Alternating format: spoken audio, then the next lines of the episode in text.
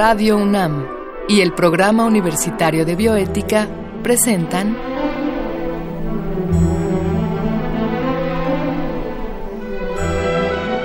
El Árbol de las Ideas. Arte, ciencia y filosofía para la vida. Con Paulina Rivero Weber.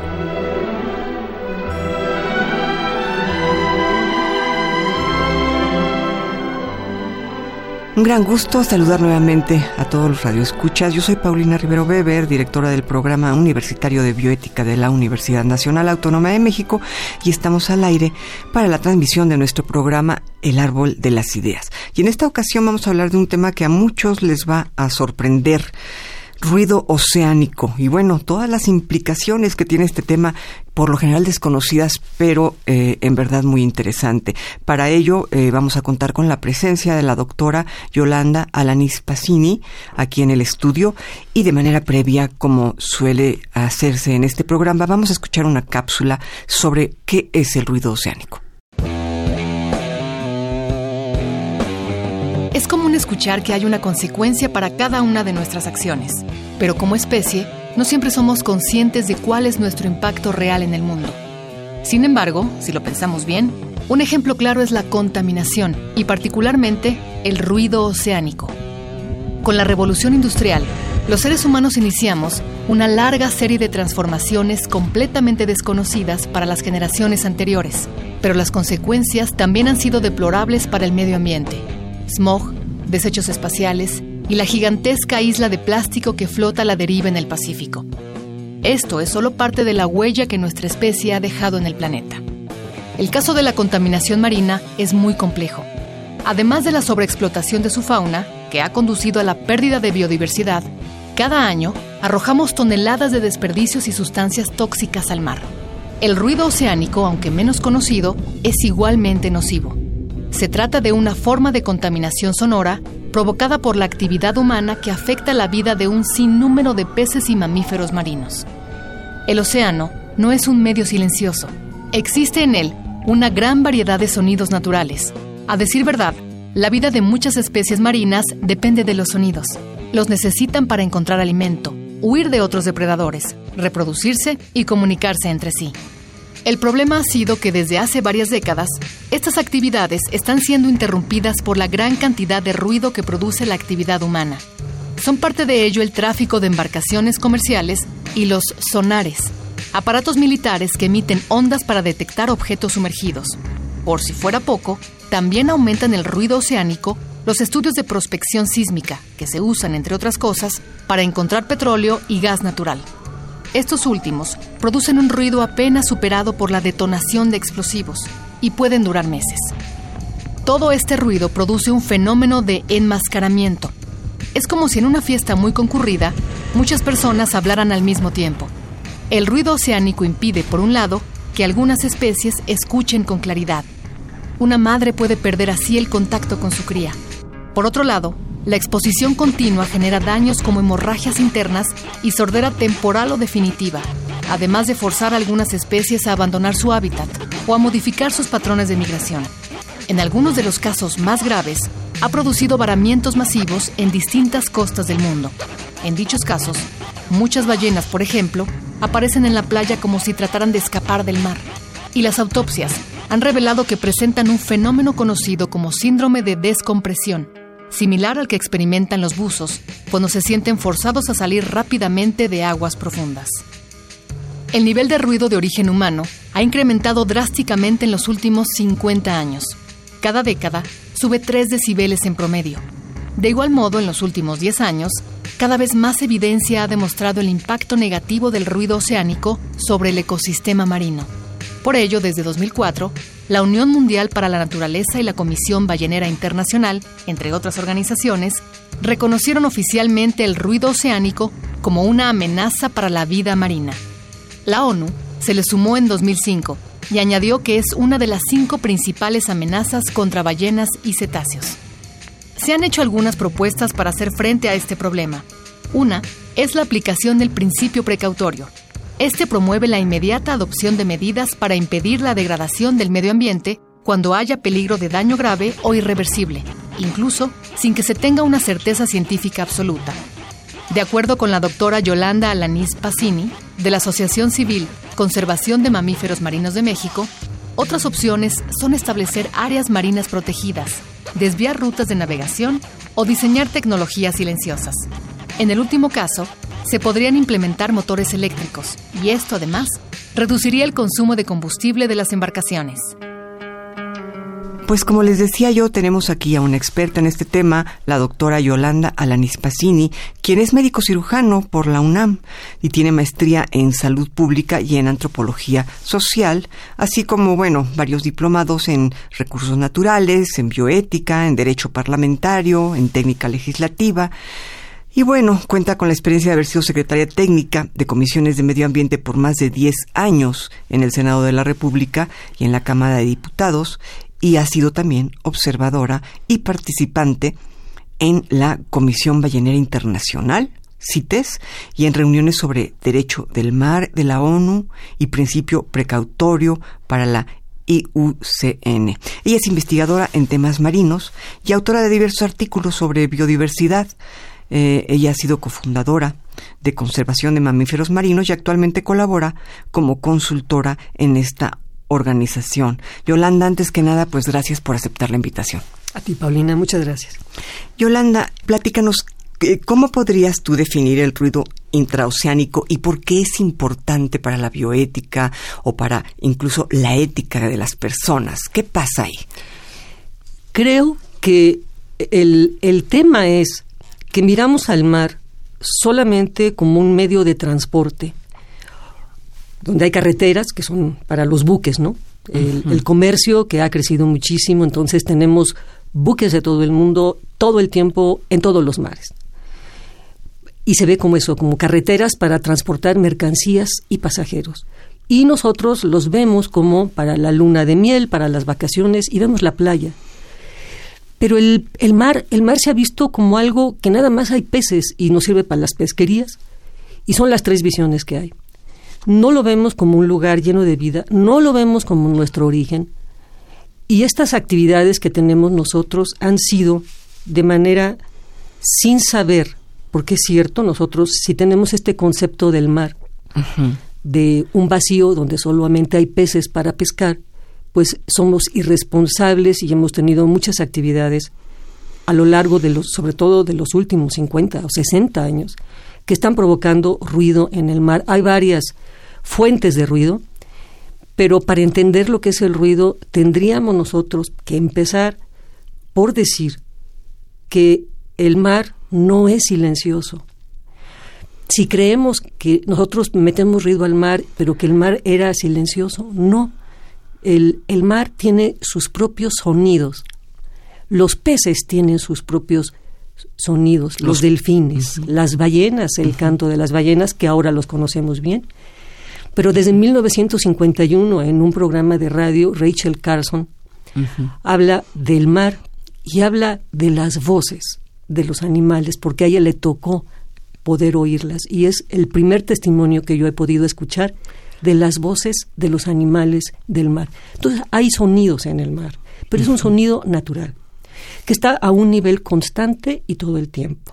Y digamos, e, estas voces, bueno, todos sabemos que las ballenas se comunican a través de sus cánticos, eh, incluso por ahí ya se ha dicho que hay no solamente un lenguaje de las ballenas, sino que hay dialectos, que las ballenas de cierta área se comunican con ciertos cantos y las de otra área distante tienen sus propios, eh, no sé si decir idiomas, su, su, propia, su propio lenguaje, su propio dialecto, ¿no?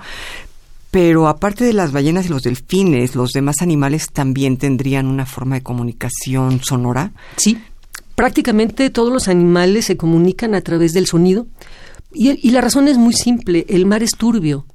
Claro. El mar es turbio. Si tú te metes al, al mar sin gogles, no alcanzas a ver dos metros. Claro. Entonces, el sentido de la vista no nos ayuda mucho, no ayuda mucho. Dependen los animales, viven a través de los sonidos que producen y de escucharlos. está comprobado que la mayoría de los animales que viven en el mar se comunican a través del sonido, de diferentes formas, de diferentes tonos, de diferentes vibraciones, pero se comunican por el sonido.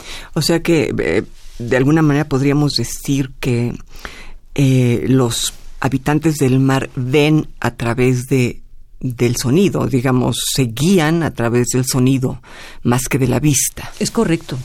Sobre todo cuando utilizan instrumentos muy especiales, instrumentos mentales muy especiales, como son el sonar, ¿no? El, ultrasonido que utilizan los delfines, así como lo utilizan los murciélagos, que nos ha, nos ha costado mucho trabajo entender cómo los murciélagos emiten una vibración, les regresa ese ruido y es lo que mapean en el cerebro. La misma manera tienen de comunicarse los delfines, por sonar, por, emisión de sonidos que luego reciben ellos y tienen un mapa de lo que hay enfrente. Y eso solamente se puede entender con el ultrasonido, es lo que tenemos más a la mano nosotros los humanos. ¿Cómo ves cuando te entregan un ultrasonido, un útero y un feto en ese útero? Así es como pueden ver los murciélagos y como pueden ver los delfines. Pero es sonido que se, se mapea en el cerebro.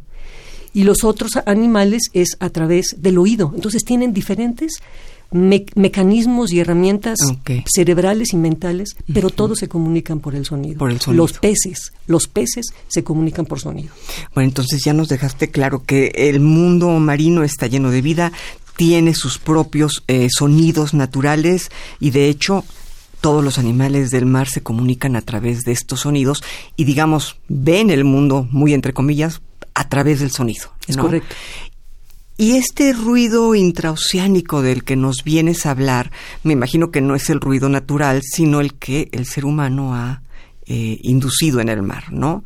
¿Y eh, de dónde viene generalmente el ruido Muy bien, hay, hay varias fuentes, vámonos a las fuentes. Una de las fuentes del, del ruido antropogénico, aquí ya tenemos que hablar del ruido producido por el ser humano, le llamamos antropogénico. Uno de ellos es el comercial, que es este que producen las embarcaciones comerciales, las hélices, o sea, las, todas las embarcaciones van a tener un motor y una hélice. Mientras más grande sea la embarcación, más grande va a ser el motor y la hélice. La hélice, al dar, la hélice se mete al mar y va dando vueltas, va dando vueltas. Este dar vueltas adentro del mar produce unas vibraciones enormes, un ruido muy fuerte. Muy fuerte. Muy fuerte. Y, y esto va impregnando el mar. Eh, y también el ruido del, del, motor, pero sobre todo las hélices. Entonces, por ejemplo, imaginemos a las barcazas que, que trasladan mercancías de un continente a otro.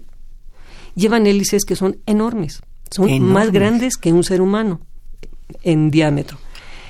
Entonces producen muchísimo ruido y este ruido interfiere con el sentido auditivo de muchas de las especies, en especial de las ballenas. El ruido de las hélices interfiere en el rango de audición de las ballenas. Digamos que, eh, a ver, tú corrígeme si estoy equivocada. Tengo entendido que el rango de audición de una ballena es enorme. Esto es que una ballena puede escuchar a otra a través de kilómetros. Kilómetros, ¿no? De casi casi de, un continente a otro.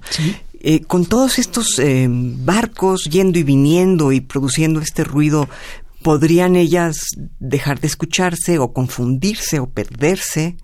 Sí, de las estrategias algo tienen que hacer. O sea, eh, las ballenas son seres tan inteligentes como nosotros, no son peces, ¿no? Y aún los peces hay que tenerles consideración, pero no son peces, son tan avanzadas como nosotros hay antropología que estudia a las ballenas. Tengo una compañera, Lindy Weilgard, de Canadá, que es antropóloga y, su esposo hacen antropología de los grupos sociales de ballenas.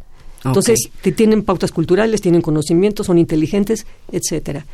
Han desarrollado estrategias. Una de las estrategias es la más común, que es la que tenemos nosotros. Si entramos, si tú y yo platicamos en un salón, un cuarto como este que está en silencio, nos escuchamos fácilmente. Si empieza a entrar gente y hablar, va a haber mucho ruido. Y nuestra primera estrategia va a ser subir la voz para que tú me escuches y yo te escuche por encima del nivel de ruido de los demás. Esta misma estrategia se ha comprobado en las orcas, por ejemplo, y en, y en aves.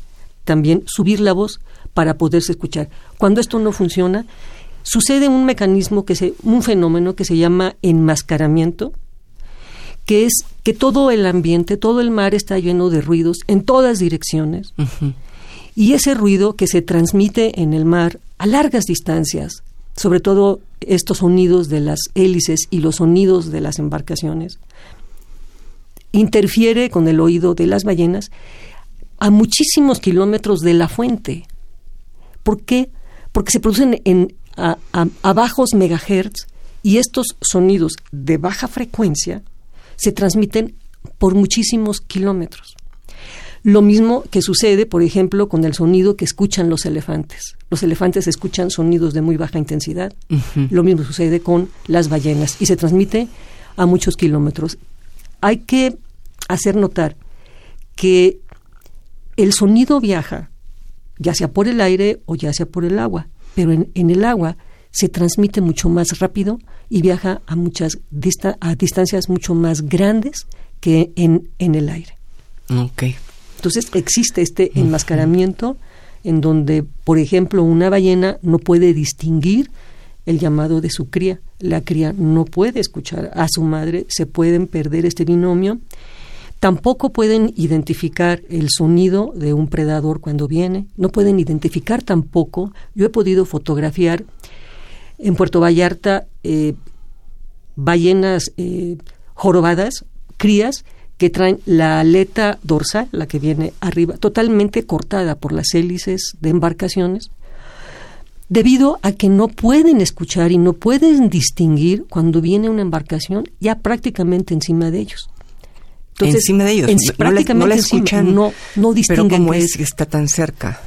Por la cantidad de ruido. Por la cantidad de ruido que hay, entonces no pueden distinguir qué ese ruido a qué pertenece. hemos invadido el mundo el mundo del mar. hemos invadido el, el, sonido del mar, todo ese hueco que pensábamos que no había nada, no, no es así, pero ahora está lleno de un sonido 24 horas al día. ¿Por qué? Porque se tiene, no, en realidad no sabemos cuántos millones de millones de embarcaciones hay en el mundo.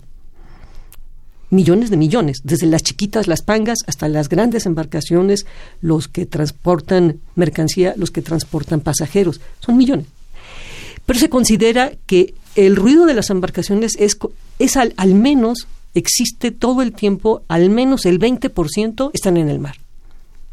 Y es un, es una, es, es un cálculo conservador. Qué barbaridad. Y el sonido se transmite kilómetros. A ver, dime una cosa, Yolanda. Em, ¿Es verdad que a raíz de este ruido intraoceánico que el ser humano produce con sus embarcaciones. Es verdad que esa es la razón por la que muchas veces encallan ballenas o delfines eh, en la playa. Hay otro fenómeno, Paulina, que, eh, que produce el mayor daño. Y tú me estás hablando ya de varamientos que provocan mortalidad y un daño, pues, bueno, la muerte de cientos de animales. No, no es con las hélices, las hélices producen este enmascaramiento y bueno, todo lo que sordera parcial y, temporal o definitiva y todo lo que puede ser así. Pero no es un daño directo, bueno, sí, en, en el oído, pero nada más. Ese es el comercial. Hay otro tipo de fuente de ruido que es, son los estudios científicos que se hacen para identificar petróleo eh, en el fondo del mar y que son el sonar y la prospección sísmica. Eh, la prospección sísmica es el que se hace para identificar yacimientos de petróleo o gas en el fondo del mar. Y esto nos tiene que sonar muy parecido, muy, muy conocido en México. Y son embarcaciones pequeñas, pero que traen arreos, o sea, una plataforma atrás que arrastran con 20 pistolas de aire, que son, son pistolas de aire comprimido, llevan 10 en cada lado, son 20 pistolas y se disparan simultáneamente durante cada 3 a 10 segundos durante varios días y van mapeando el fondo del mar. Este ruido se produce por el aire comprimido que se dispara y ese, ese, ese sonido viaja desde, desde la superficie donde es emitido, bueno, ya adentro del agua, hasta el fondo del mar y se regresa. Y se regresa donde lo escuchan a través de unos mapas y hacen también un mapeo de cómo está el fondo del mar, donde hay petróleo, donde hay yacimientos de gas o donde hay otro tipo de metales preciosos que ahora hay mucha codicia por ellos. Y esto se recibe en, eh, en la embarcación y se capta con un hidrófono y lo van mapeando. Pero este sonido baja, viaja de ida y vuelta. Viaja desde arriba hasta el fondo del mar y de regreso, donde es captado. Y cualquier animal que esté en esta columna de agua, donde están las pistolas, recibe estos, estos sonidos que son explosiones realmente, explosiones de aire comprimido, lo reciben directamente, de ida y vuelta. El otro, el otro fenómeno que, nos produce el mismo fenómeno para donde vamos es el sonar, que se usa de manera militar que se usa principalmente para identificar barcos enemigos y submarinos y cosas por el estilo, pero que también se usa para yacimientos de petróleo o también se usa de una manera más modesta, pero se usa para encontrar eh, eh, grupos de pescados, de peces, para pescar, ¿no? Eh, este, este sonido puede ser de alta, mediana o baja frecuencia. la, la, la, armada se, pues, lo puede usar o también se puede usar de manera científica. O se puede usar militar, se puede usar científico. Y este también es una vibración que se, produce, introduce al mar de sonidos muy intensos, pero de muy baja frecuencia. Y también confunde. Y también confunden. Y este y el sonar tiene la característica que se desplaza no es unidireccional, sino es multidimensional. Entonces se, se, va hacia todas partes. Igual llega al fondo y se regresa y se, y se regresa. O sea, va haciendo como zigzag, ¿no? Y los animales que están en ese fondo marino son afectados por estos ruidos intensos. Ya para el 2005 ya había una fuerte sospecha de que sí, cuando encontrábamos varamientos de ballenas, que es lo que me preguntabas hace unos instantes, cuando se encuentran varamientos de ballenas, sí podemos correlacionar que se debe a una actividad militar o científica de sonar o prospección sísmica durante el evento o momentos o antes del varamiento. Es decir, me explico. Las ballenas se mueren y cuando se mueren, pues se hunden, se la comen los tiburones y se, y se mueren de una por una, ¿no? Se las comen y los detritus caen al fondo. Pero entonces cuando se varan, se varan una o dos, cuando mucho. Y lo que empezamos a ver, fue, a mí me tocó en Campeche, son varamientos pero así a lo largo de 3, 4 kilómetros de una costa vas viendo ballenas varadas, ya sea vivas o muertas. No todas están muertas, muchas llegan vivas, pero a lo largo de 3 o 4 kilómetros, y esto se conocía en aquella época como varamientos atípicos. Atípicos. Atípicos, porque pues... No tenían una explicación. No, y entonces se daba cualquier explicación. Una, que siguen al líder y es un suicidio masivo. Y como hay un líder y se, se vara el líder, entonces se varan todas porque llegaban vivas, ¿no? ¿Y a qué se debe realmente? Se debe a que los animales reciben el, la prospección sísmica, el ruido, lo reciben en su cuerpo o el sonar, y esto lo que les produce es, al final de cuentas, ya se pudo comprobar que lo que, aunque se varen vivas, ya llegan con daño meningio, traen hemorragia en las meninges y sangrados masivos del cerebro. Y esto se debe a que tienen el mismo fenómeno de los buzos que cuando salen muy rápido a la superficie, que tienen el fenómeno de descompresión y, y, mueren por la misma causa. Y en las autopsias se pudo comprobar que tienen burbujas de aire. Es el mismo fenómeno. Luego entonces, ¿qué pasa con esto? Cuando, cuando sucede un fenómeno de, de prospección sísmica o sonar y hay un grupo de ballenas, el sonido se transmite muy rápido, se transmite a gran distancia y las ballenas huyen del sonido. Acuérdate que el sonido baja hasta el fondo y se regresa y las ballenas buscan salir y lo único que hacen es salir a la superficie. O sea que los varamientos masivos de ballenas o de, de, cualquier tipo de animal ya no son atípicos, sabemos que se debe al ruido intraoceánico. Claro, ahora pensamos que son los varamientos típicos, de Qué un, barbaridad. de una de un, un, efecto de prospección sísmica y sonar. Qué barbaridad. Eh, Yolanda, se nos acaba el tiempo. ¿Nos podrías decir, hay algo que podamos hacer ante este panorama tan desolador? Sí, eh, primero que nada, reconocer el problema, ¿no? Reconocer el problema, reconocer que nosotros somos los causantes de este, de este fenómeno mortal para, para muchas especies. hay especies que hay peces que explotan, ¿no? Qué horror. Y lo primero sería ser conscientes de reconocer este, este fenómeno provocado por nosotros. Y hay un principio que como los médicos usamos siempre en ética y que se puede aplicar en este momento y que es, es el principio de no maleficencia y el principio de beneficencia. Nosotros estamos obligados a no hacer daño.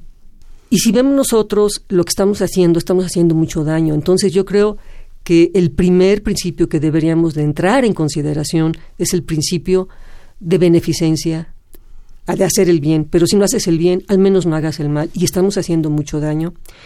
Ese es, en general, todo lo que tenemos que hacer, todos, todos, ¿por qué?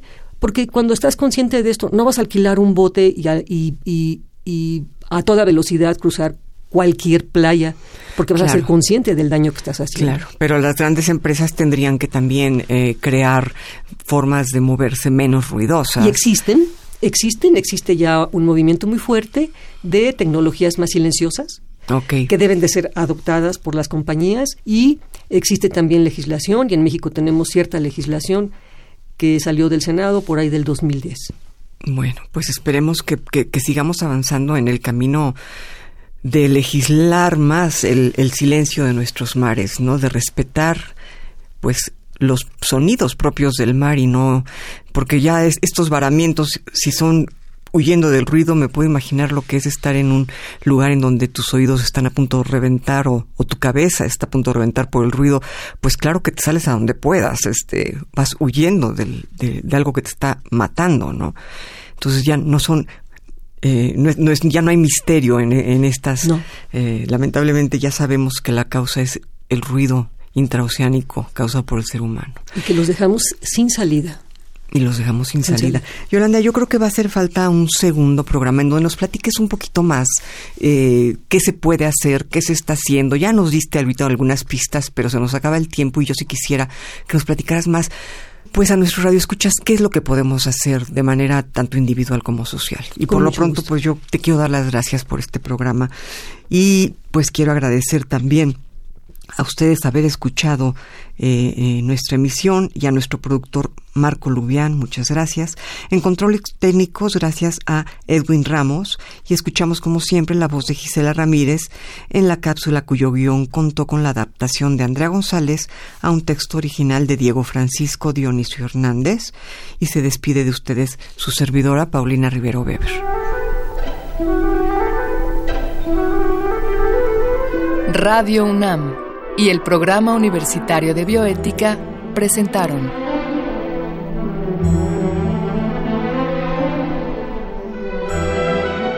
El Árbol de las Ideas. Arte, ciencia y filosofía para la vida. Con Paulina Rivero Weber.